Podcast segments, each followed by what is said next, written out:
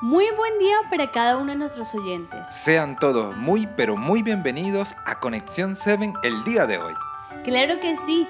Hoy meditaremos en el capítulo 13 de Ezequiel. Así que te pido que por favor leas Ezequiel 13:8.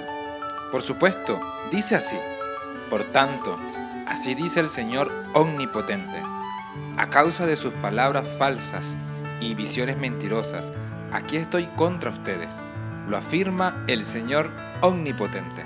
Este versículo, Miguel, nos habla de uno de los grandes problemas que tenía el pueblo de Israel. ¿Y cuál era ese gran problema, Laura?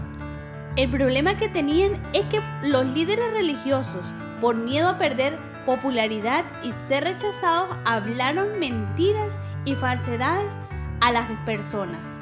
¿Eso hicieron los líderes de Israel, Laura? Así es, a ellos Dios les había encomendado que reprendieran al pueblo, que dejaran su idolatría, pero estos líderes religiosos no obedecieron, preferían seguir haciendo que el pueblo pecara y adoraran a otros dioses. Qué terrible esto, Laura. ¿Cómo es posible que los líderes religiosos no predicaran y no hablaran al pueblo la verdad? Lamentablemente esto fue así, y esto mismo pasa actualmente.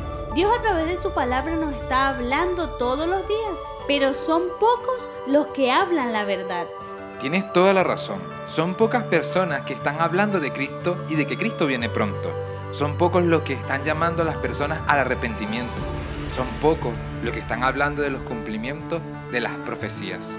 Por eso, el llamado de hoy, Miguel, es a no ser como estos falsos profetas o falsos hombres que no quisieron hablar la verdad el llamado es hablar la verdad siempre y no la mentira. Así es, Laura. El llamado en este día es siempre hablar con la verdad y anunciar también que Cristo viene pronto.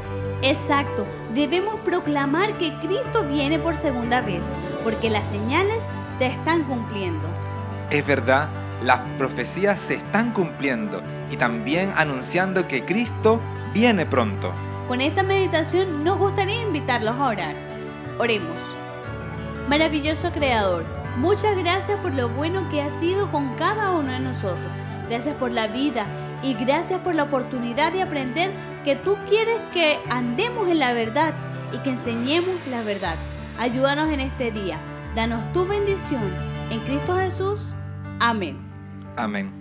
Querido oyente, Dios te está recordando que Cristo viene pronto. Él te está llamando a prepararte.